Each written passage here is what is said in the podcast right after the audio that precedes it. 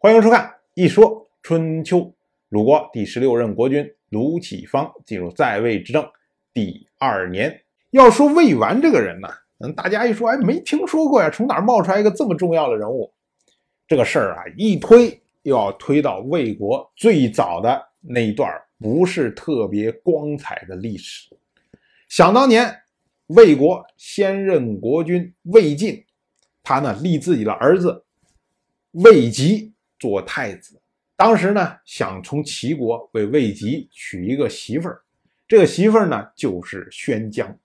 可是宣姜进入魏国之后，魏晋发现哇，宣姜这么漂亮，于是呢就自己娶了宣姜做妻子。这个我们之前讲过，这就所谓的新台奇女，说的就是宣姜。后来呢，宣姜为魏晋生了一个儿子。这个就是魏硕，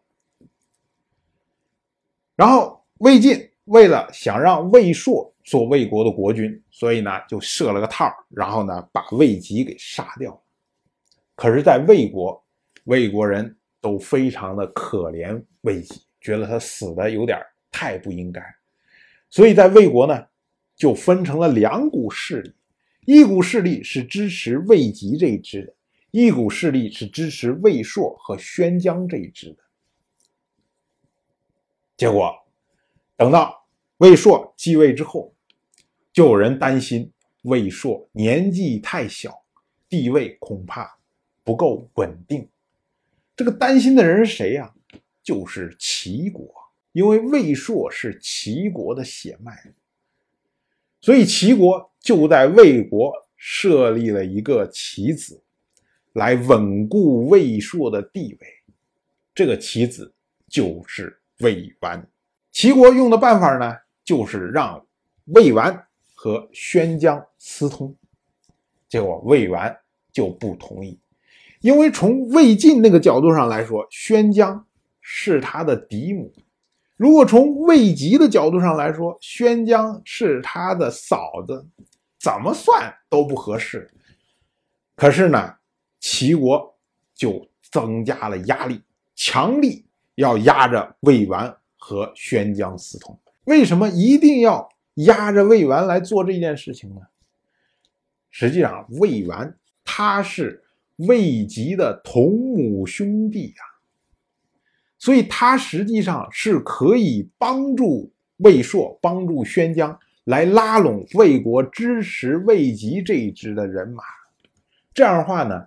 就可以来稳定魏硕的地位，可是呢，没想到这个计划还没有真正实施起来，魏国就发生了内乱。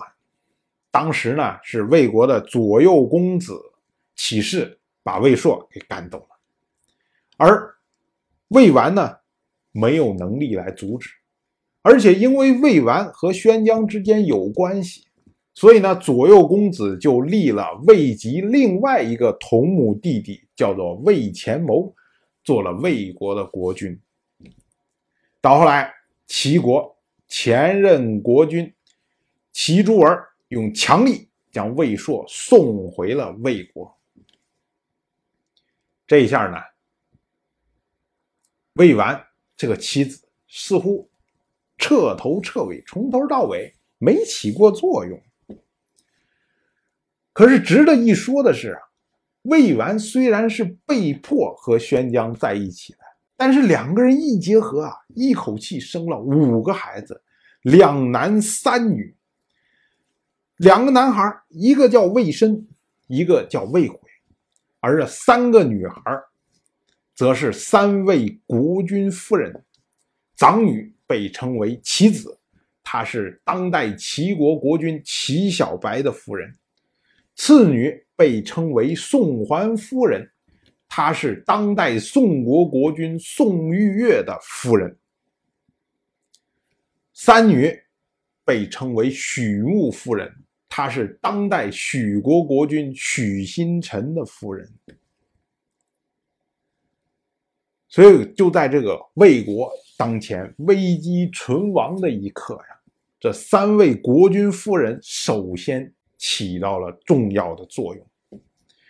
当然了，我就这么一说，您就那么一听。谢谢收看。如果您对《一说春秋》这个节目感兴趣的话，请在微信中搜索公众号“一说春秋”，关注我。您不仅能得到《一说春秋》文字版的推送，还可以直接和我互动交流。我在那里等待您的真知灼见。